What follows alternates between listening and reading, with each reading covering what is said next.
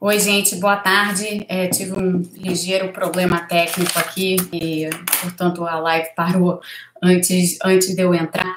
É, mas o, eu queria continuar a conversa de hoje mais cedo é, sobre a MP 936, essa medida provisória de redução dos salários, trazendo uns dados aqui, uns dados importantes, eu acho, para ter uma noção da, da discussão e do que está acontecendo.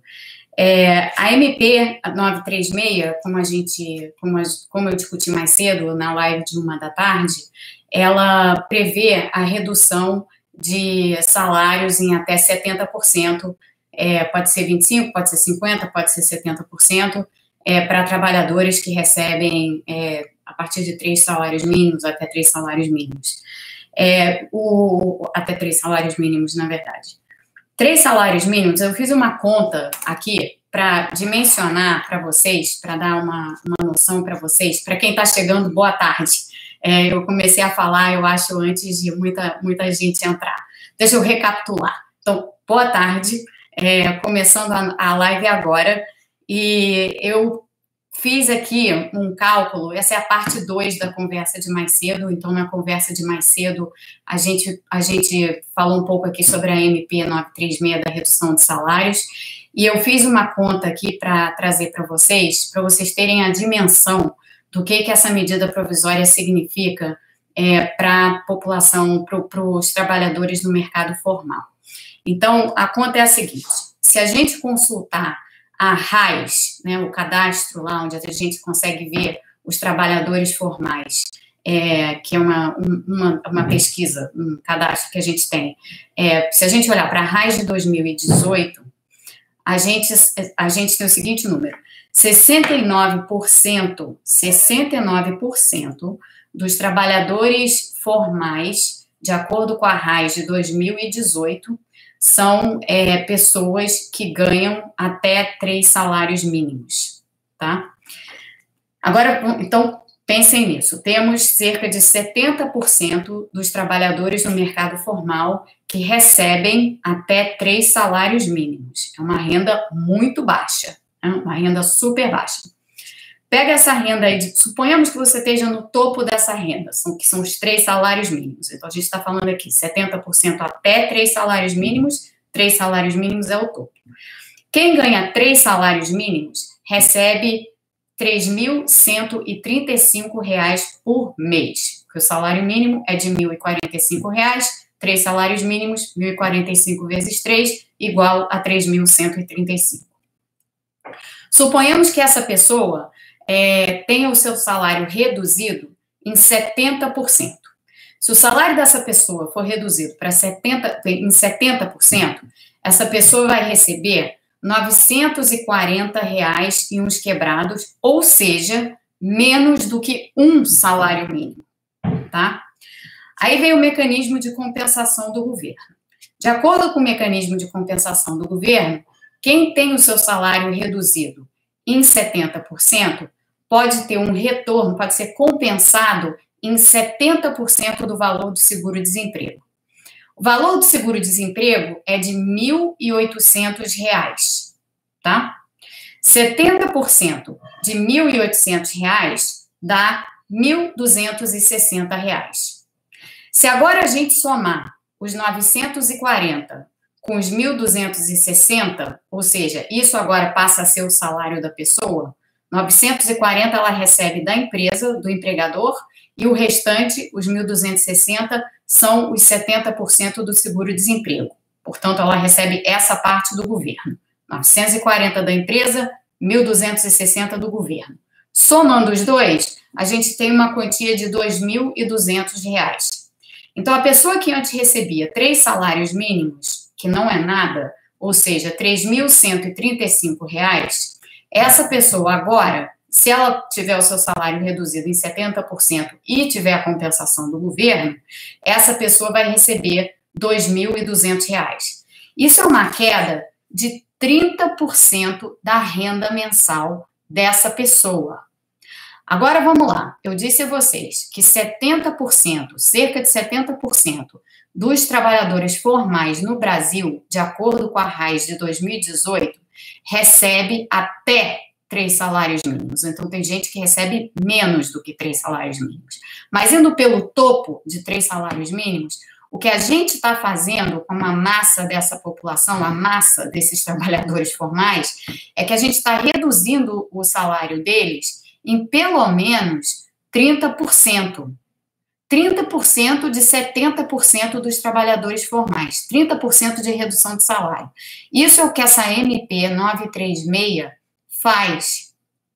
Portanto, o que eu dizia mais cedo era o seguinte: de um lado, isso vai forçar muita gente, porque quem vê sua renda mensal reduzida em 30%, talvez não tenha outra alternativa que não seja de fazer um bico, um bico qualquer para complementar a sua própria renda, para complementar é, aquilo que vai agora faltar, essa pessoa vai estar diante de uma escolha absolutamente é, horrorosa, porque a escolha é receber aquela renda e ter que diminuir, se é que isso é possível, todos os gastos que tem com uma porção de, com uma porção de coisas, ou ela vai ter, essa pessoa vai ter que se arriscar, fazer um bico em algum lugar e arriscar ser contaminada e, e, e assim contaminar é, os seus familiares. Portanto, é, tem esse primeiro problema enorme nessa, nessa questão da, NM, da MP 936 e como ela afeta um contingente de trabalhadores formais incrível, enorme, tá? Esse é o primeiro ponto. Segundo ponto é o seguinte: se você vai reduzir a renda de 70% dos trabalhadores formais em mais ou menos 30%, pode ser um pouco mais ou pode ser um pouco menos, dependendo do caso, mas se vai, vamos calcular pelos 30% de redução da renda, mas mesmo que fosse menos do que isso, qualquer coisa acima de 10% é uma redução de salário super expressiva, o que, que isso faz em termos macroeconômicos? Redução de salário, quando você tem uma redução em massa, isso é uma redução em massa, porque a gente está falando aqui de 70% dos trabalhadores formais, quando você tem uma redução em massa dos salários, o que, que isso significa? Isso significa o seguinte: quando a gente pensa em inflação, o que, que é um processo inflacionário por excelência? Um processo inflacionário tem várias causas, mas a causa principal tá, de, um, de, um, de um processo inflacionário é, é, é estreitamente vinculada a salários. Então, como é que a gente pensa a inflação? Quando o mercado de trabalho está superaquecido e os salários estão crescendo além da produtividade, o que da economia, o que tende a acontecer é que isso daí provoca uma alta generalizada de preços. Então, isso provoca um processo inflacionário. Da mesma forma, quando você tem uma queda generalizada de salários, ou quando os salários passam a, a, crescer numa taxa muito baixa, porque você, você comprime a massa salarial, e você comprime a massa salarial na magnitude que essa MP 936 faz, que tipo de efeito macroeconômico você tem? Você tem um processo deflacionário. Deixa eu fazer uma distinção entre deflação e desinflação. Desinflação é quando a inflação cai. Deflação é quando todos os preços caem. Ou seja, é quando a gente entra num terreno em que todos os preços da economia, todos, não preços relativos, mas todos os preços estão caindo. Numa situação de deflação, você caracteriza, ou pode vir a caracterizar, uma situação de depressão econômica. Porque o que, que, vai acontecer? Se você comprimir a massa salarial nessa magnitude que essa MP 936 aparentemente propõe, você vai gerar, em cima da insuficiência de demanda que já existe, uma insuficiência de demanda adicional, porque agora você comprimiu totalmente a massa de salários na economia. É, e, portanto, a insuficiência de demanda está dada. O que, que isso vai fazer? Isso vai fazer com que a economia é, não tenha nenhuma capacidade de reação é, no plano macro e vai fazer com que as pessoas se sintam, obviamente, completamente desamparadas. Então, assim, em termos de implicações macroeconômicas gerais, essa MP 936 ela está cheia de problemas, a começar pelo risco que ela impõe à economia. Essa compressão de salários permitida por essa MP 936 pode ser extremamente danosa para as pessoas e para a economia como um todo, provocando, na realidade, a depressão econômica que as medidas, do, as medidas do governo deveriam estar tentando evitar. Então, ela vai exatamente na contramão do que se deveria estar fazendo nesse momento.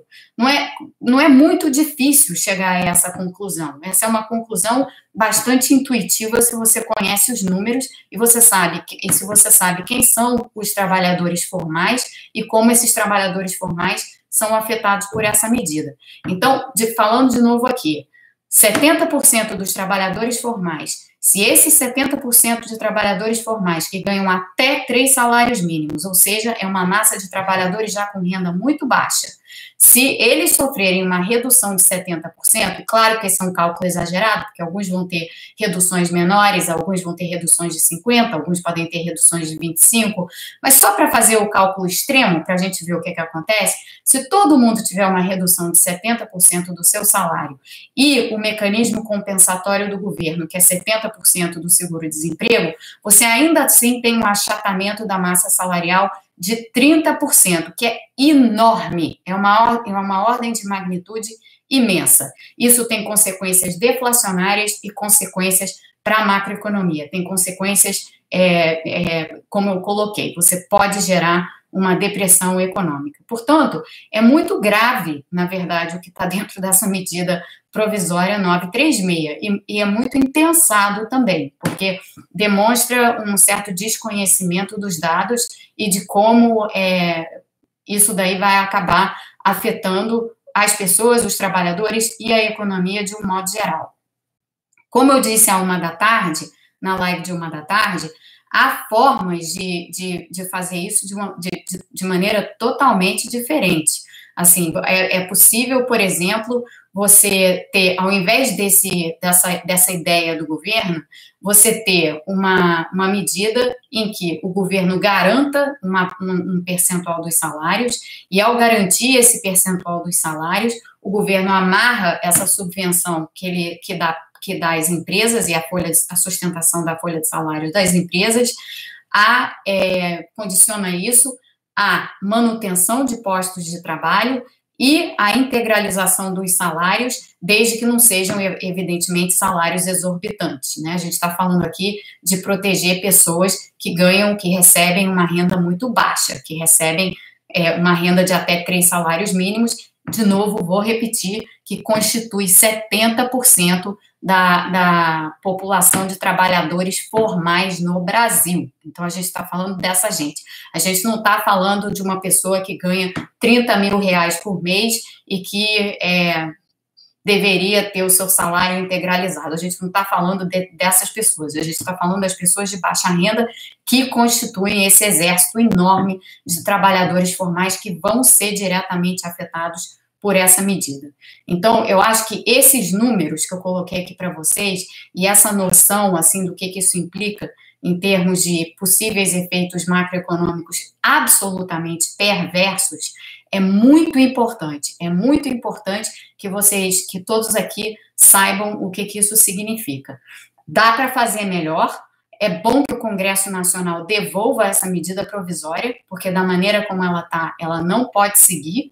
E é bom que o Congresso Nacional não só reverta isso, mas faça um plano mais ou menos parecido com o que eu falei aqui, e já há projetos de lei tramitando no, no, Congresso Nacional que vão precisamente nessa direção.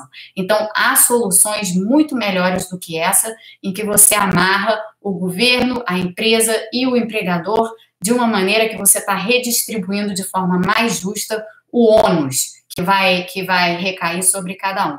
Enfatizando novamente que, na minha concepção, esse não é o momento de reduzir salários, sobretudo não é momento de reduzir salários de pessoas de baixa renda, de pessoas que já recebem salários muito baixos porque isso é jogar essas pessoas na rua numa situação extremamente precária, ou seja, é a precarização absoluta do trabalho, principalmente para pessoas de baixa renda, que constituem, de novo, 70% da massa de trabalhadores formais no, no, no, país. É muita gente que a gente está falando aqui.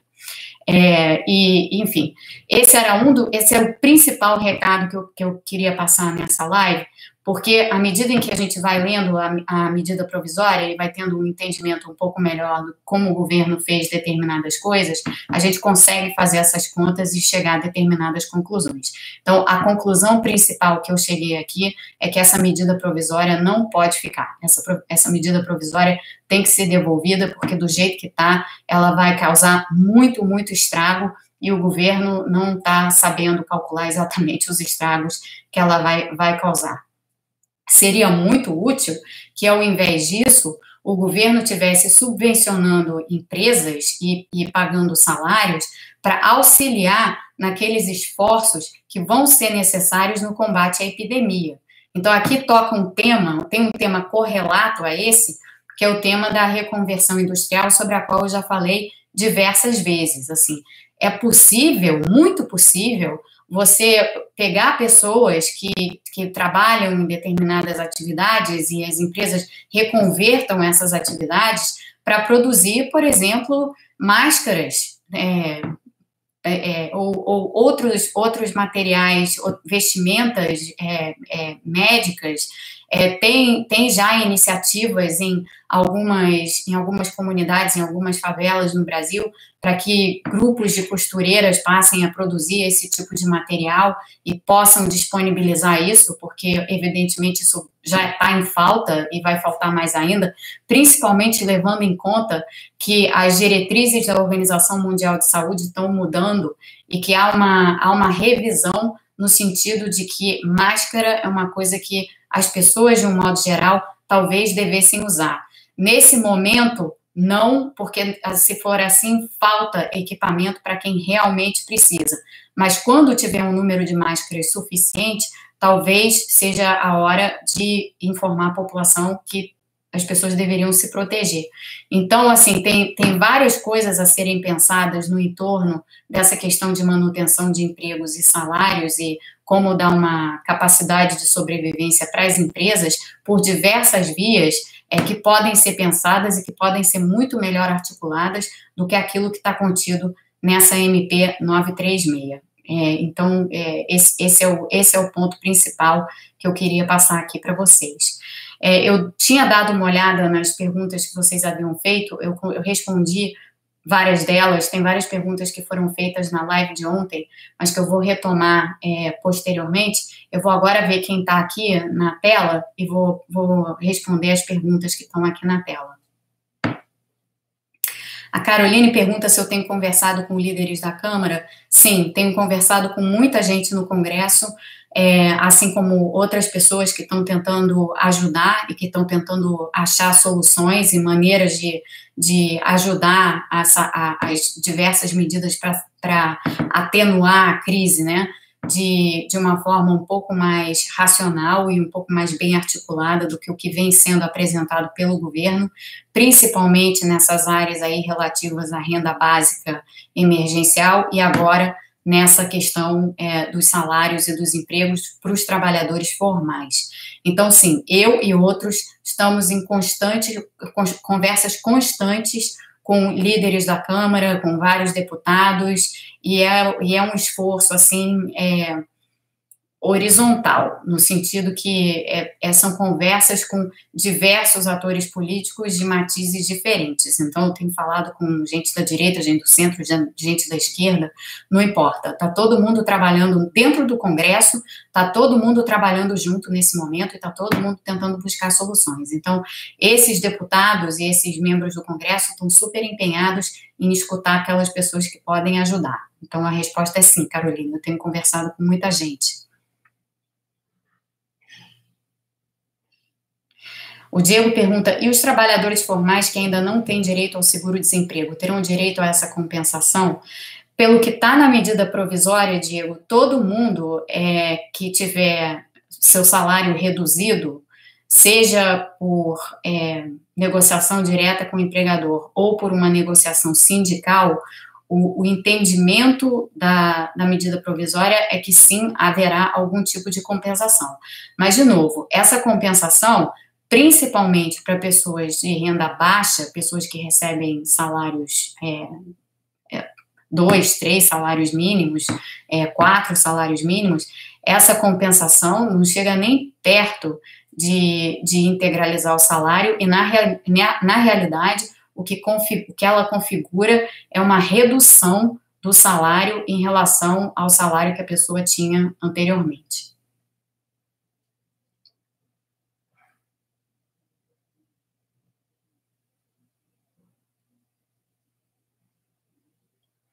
O Frederico pergunta se eu acho que essa negociação da redução deve ser feita é, entre empregado e empregador ou por meio de sindicatos. Tem muita gente que não é sindicalizada, né? Assim, a medida provisória inclui, por exemplo, é, uma série de, de, de empregados ou funcionários de empresas que não tem necessariamente um sindicato representativo. Então, a realidade é que tem muitos trabalhadores que não têm a possibilidade de é, usar a força de um sindicato nesse momento para conseguir ter um acordo melhor com a empresa. É, essa, essa é que é a situação. O Carlos pergunta se eu posso falar um pouco sobre o caso da redução dos servidores federais. É, não está claro ainda para mim o que, que, vai acontecer com os servidores federais. O governo tem falado em redução de salários para eles também, mas ainda essa, essa medida provisória, é, no momento, pelo, que eu, pelo meu entendimento dela, ela abrange trabalhadores no, no setor privado, ela não está contemplando necessariamente trabalhadores, é, funcionários públicos. Então, a ver o que, que, o governo vai ver nesse, vai ver nesse sentido. Novamente, é, eu insisto, esse não, não é o momento para estar tá falando de redução de salário de ninguém falar de redução de super salários no funcionalismo público, beleza, isso seria bom.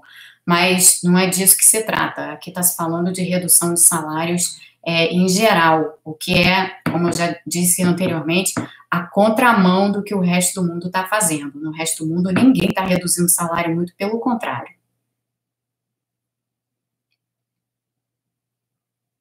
Charles pergunta se a reforma administrativa está no horizonte do governo. Agora não, né? Porque o mais importante nesse momento são as medidas de emergência.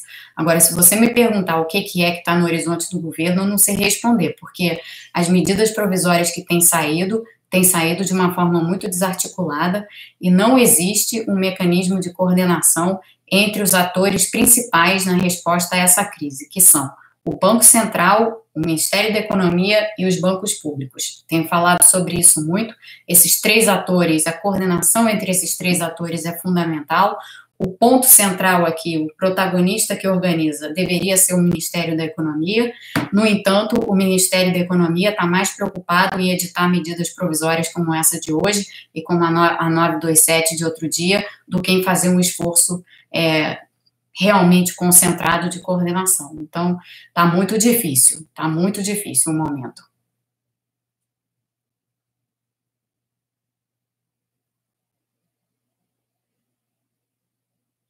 Ah, o Kiko diz que a minha live está coincidindo com as entrevistas coletivas da, do Ministério da Saúde. Eu nem tinha me dado conta disso. Obrigada pelo aviso.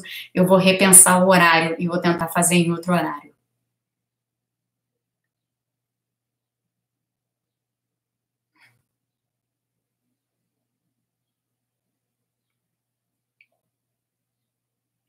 Geraldo pergunta sobre é,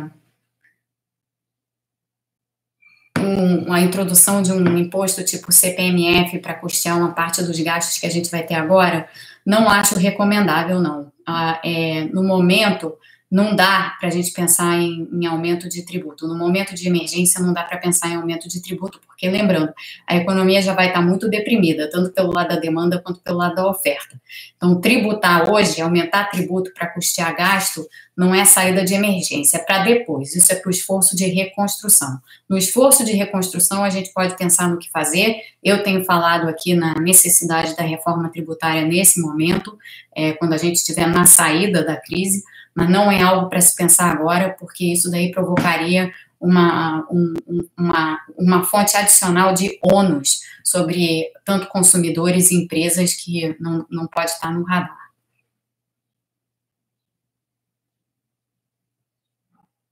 É, o Diego observa aqui que o dinheiro para os bancos foi rapidamente liberado, enquanto que o Bolsonaro está mais de 48 horas sentado em cima dos 600 reais para os vulneráveis. É, deixando os bancos de lado, essa história de ficar, de estar tá embromando o pagamento dos é, 600 reais é absolutamente inaceitável, absolutamente inaceitável.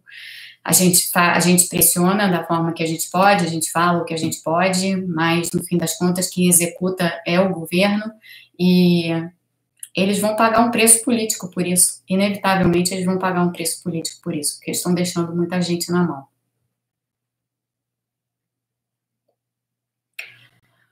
O, o Lucão pergunta por que o governo não usa os recursos do FAT em vez de emitir dívida.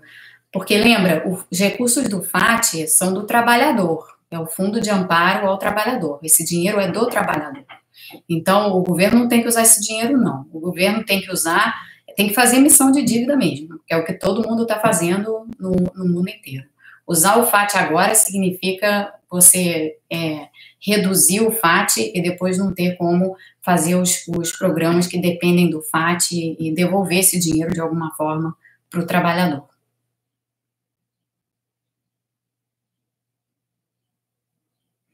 A Aline Alvarenga pergunta: muitos desses trabalhadores informais trabalham para apps de entregas e afins. Qual é o papel dessas empresas no momento atual?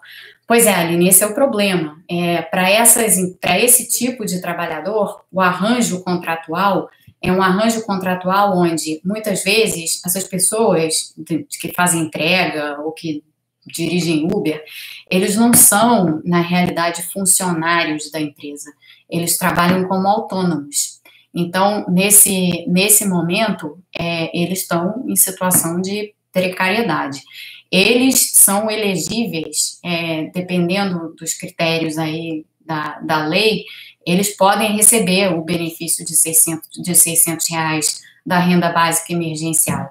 Mas, de novo, tem, tem, estamos com dois problemas. O primeiro problema é o atraso no pagamento, que é, que é absolutamente imperdoável pelo governo, o atraso no pagamento dos 600 reais, e segundo, a, a total é, incompreensão do governo sobre a necessidade de fazer já um cadastro, um cadastramento das pessoas que não estão no cadastro único, porque no momento tem, tem 59,2 milhões de pessoas, segundo as contas do IPEA, no cadastro único, que podem receber o benefício e são diretamente identificáveis porque estão no cadastro único, mas tem muita gente que não está no cadastro único e que vai precisar de cadastramento.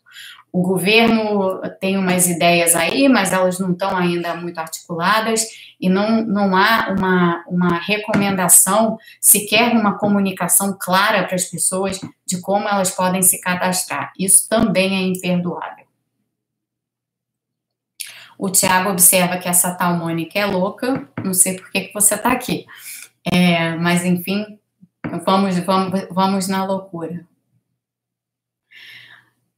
Tem uma pergunta sobre como que eu avalio as conversas que eu tenho tido é, com deputados e, e, e, membros do Congresso, elas têm sido muito convergentes. É, a preocupação está lá, é, é grande, é, tem, uma, tem uma compreensão de fato da gravidade da situação no legislativo, que não é compartilhada pelo executivo, infelizmente. Por isso a gente está tá vendo tanto bate-cabeça.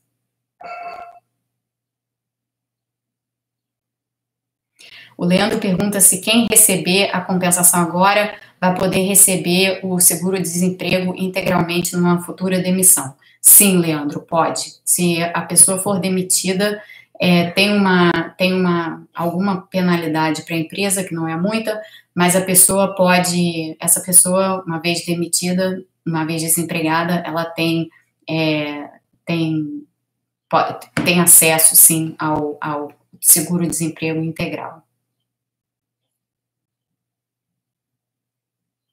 Tô passando rápido as perguntas, desculpa, gente. O Darlan pergunta assim: Boa tarde, Mônica. Na sua opinião, qual vai ser o percentual de desempregados daqui a três meses? Nossa, Darlan, pode ser enorme. Assim, a julgar pelo que está acontecendo aqui nos Estados Unidos não é igual ao Brasil, tá? Não estou querendo fazer nenhuma comparação, não, mas só para dizer o seguinte: aqui saem dados semanais sobre novos pedidos de seguro-desemprego. Na semana passada, foram 3,3 milhões de pessoas, o que deixou todo mundo de olho arregalado, assim, porque era um número absolutamente estratosférico e sem precedente. Essa semana foram mais 6,6 milhões de pessoas pedindo novos, novos auxílios seguro-desemprego.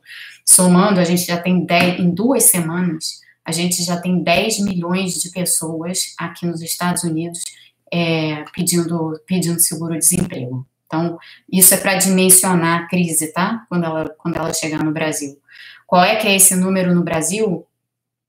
É difícil de dizer, é, principalmente no momento em que as medidas para tentar salvar empregos por parte do governo brasileiro estão, meio desarticuladas está é, tá havendo um esforço maior nesse sentido, pelo menos no Brasil. Aqui nos Estados Unidos, as leis trabalhistas são muito mais flexíveis e, portanto, permitem esse tipo de, de demissão em massa que a gente está vendo acontecer aqui.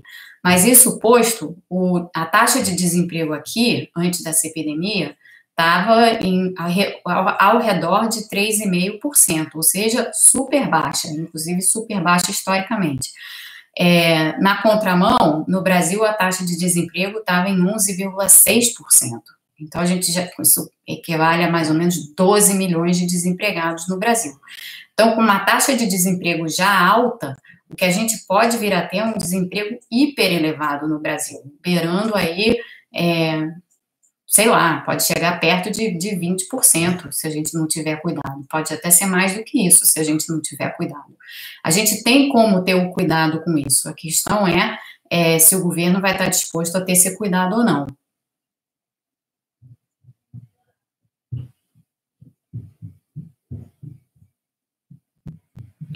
Luiz, é, a, a, respondendo a sua pergunta, sim, o objetivo é reduzir o custo do trabalho para a empresa. O problema é que você está reduzindo o custo do trabalho para a empresa numa, numa, fase de crise aguda. É, uma, é, uma, é um total contrassenso, como eu estava explicando anteriormente. Então, é, isso é o que torna essa medida tão problemática.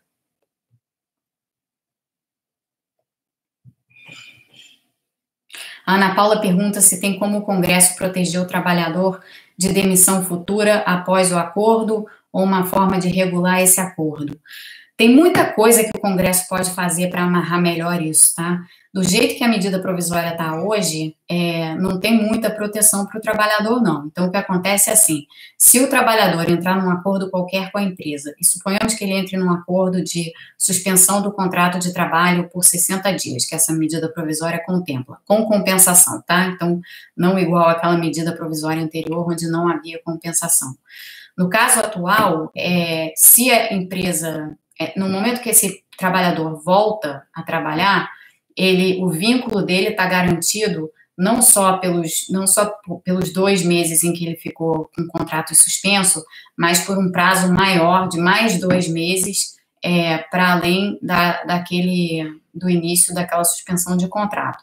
Então tem uma garantia de estabilidade, digamos assim, né, contida na MP mas num prazo maior não tem garantia de estabilidade nenhuma. Então, demissões em massa podem acontecer daqui a, por exemplo, se essa, essa a CMP está em vigor agora, daqui a cinco meses você pode vir a ter demissões em massa, por exemplo. E lembrando, a crise é longa, será longa, continuará conosco daqui a cinco meses.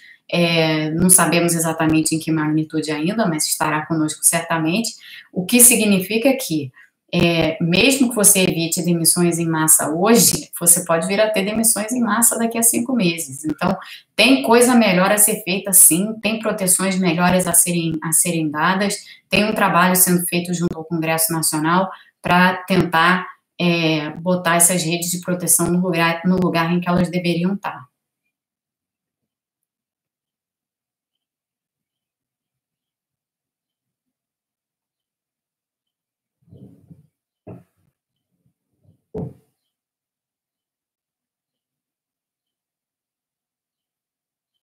Tá difícil de ler. É, bom, a, a, a, morosidade e a letargia do governo são inexplicáveis, na minha opinião.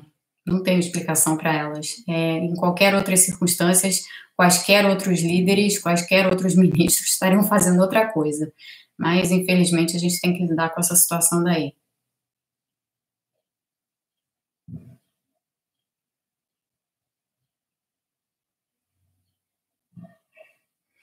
Veja bem, Rafael, perguntando sobre a renda básica emergencial. O que está travando a renda básica emergencial no momento não tem nada a ver com a política. Na verdade, o Congresso Nacional deu respaldo unânime à renda básica emergencial. O que está travando a renda básica emergencial é o próprio executivo. É quem tem que, na verdade, se chama executivo porque executa. É quem tem que executar, é quem tem que colocar fazer o pagamento, é, desenhar a logística de cadastramento, todo, tudo isso. Isso quem faz é o Poder Executivo, é o Ministério da Economia, no caso. Então, a razão pela qual a renda básica emergencial está travada é por falta de ação do Ministério da Economia. E isso tem que ser cobrado, isso tem que ser cobrado diuturnamente. Por isso que eu estou enchendo a paciência de todo mundo no Twitter sem parar, falando disso sem parar, porque só com esse tipo de cobrança que a gente pode ter algum vislumbre dessa renda básica ser paga. Eu vou pegar aqui uma última pergunta. É, o Jeff pergunta como é que a gente pode taxar mais os bancos e fazê-los contribuírem bem mais. Deixa eu, deixa eu falar uma coisa sobre os bancos. É, a gente tende a ter uma certa demonização em relação ao sistema bancário, e muitas vezes essa, isso, isso é justificado, mas deixa eu falar uma coisa sobre tributação bancária. Os bancos pagam muitos tributos no Brasil. A tributação do, dos bancos é altíssima, tá? Na faixa dos 45% de alíquota é, de, de, tributos que os bancos pagam. Portanto, é, não é pouca coisa, não, é muita coisa já. Então, o, o, os mecanismos, assim, os incentivos a serem dados para os bancos são diferentes. Não se trata de taxar mais os bancos, ou tributar, desculpe, mais os bancos para repassar é, esses recursos para outras áreas e para destinar para outros gastos, não, porque os bancos já têm uma tributação bem alta. Se trata mais é de desenhar os, os incentivos e os mecanismos para que o dinheiro, a injeção de liquidez que está sendo feita nos bancos e o dinheiro que está chegando aos bancos seja repassado para as empresas, porque é nessa ponta que está o problema, né? nessa ponta daí. Nas empresas que estão com dificuldade de caixa, nas empresas que estão endividadas e que estão precisando alongar suas dívidas, nas empresas que precisam de crédito para poder continuar as suas operações e também para as pessoas, né? Mesmo vale para as pessoas. Então, é, é, esse desenho de mecanismos e de incentivos corretos que o, que o governo tem que fazer. Isso não passa por tributação. É, de novo, friso aqui, a gente pode dizer muita coisa sobre os bancos, mas eles são bem onerados na tributação brasileira. Eles pagam impostos alíquotas de 40, 45%, que é bem, bem grande.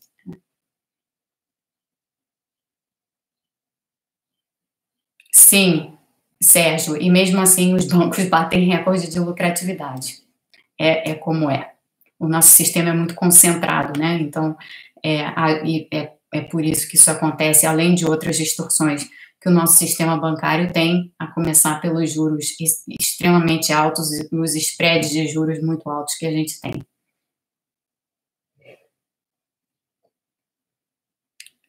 Bom, gente, é, deixa eu ver se tem mais alguma coisa.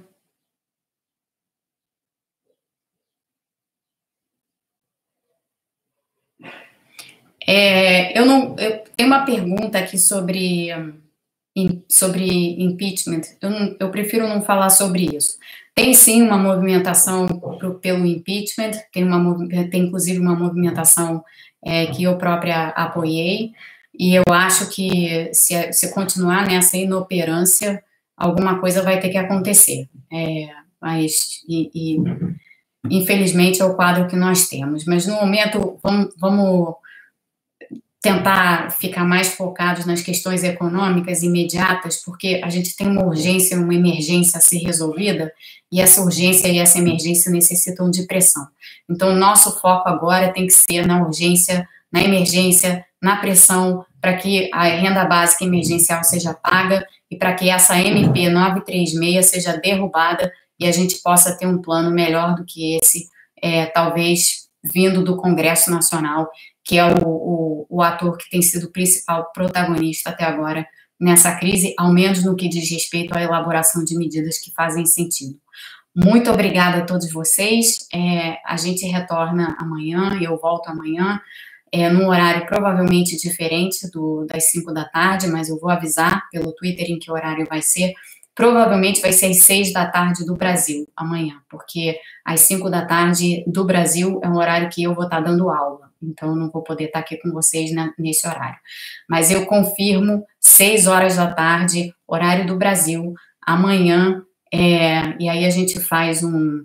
Vê se a gente traz algum tema mais leve, pra, porque é sexta-feira, e apesar da semana hoje parecer que não acaba nunca, que a gente emenda a semana no fim de semana, porque está todo mundo dentro de casa, pelo menos a gente tem um tema na sexta-feira que seja, que seja um pouco mais leve e que nos, nos coloque, assim, pelo menos num, num clima um pouco melhor, porque todo mundo precisa respirar e a situação está muito difícil. E todo mundo precisa ter um momento assim de, de, de respirar fundo e poder, pelo menos, relaxar um pouco em meio a essa enorme turbulência. É, agradeço de novo, até a próxima. A próxima é amanhã, provavelmente às seis da tarde. Conto com vocês aqui. Até.